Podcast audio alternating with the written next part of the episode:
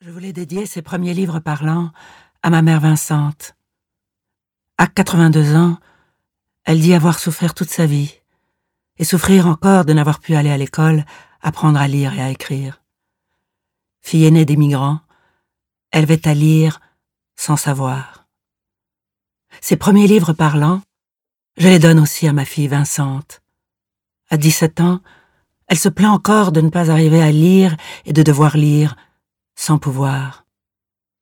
À toutes celles soumises aux innombrables servitudes, aux multiples travestis qui, entre interdit et inhibition, ne trouvent ni le temps, ni la liberté de prendre un livre.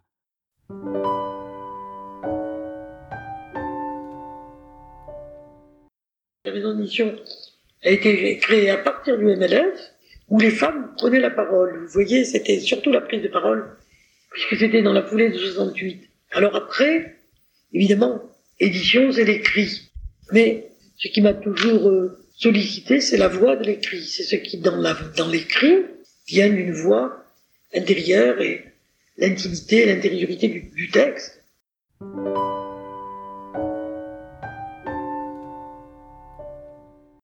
Faire des livres parlants, c'est une anamnèse. C'est lever l'amnésie sur la première voix.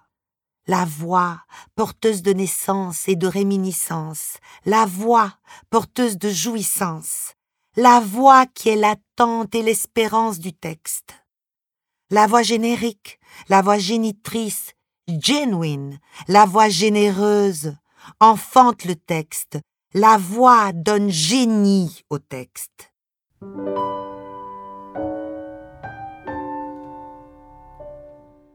J'ai voulu m'attaquer à la violence symbolique et programmer une écriture qui ne serait pas du semblant. Une écriture qui ne serait pas phallocentrée, obsessionnelle, anale et sous amphétamine. Une pensée qui ne serait pas métaphysique. Une écriture qui ferait retour au moment de la gestation pour sortir de l'écriture matricide et aller vers le matriciel. Une écriture qui n'écraserait pas l'oralité, qui ne la soumettrait, ni ne s'y soumettrait, mais qui partagerait, qui ouvrirait à la génitalité de la langue.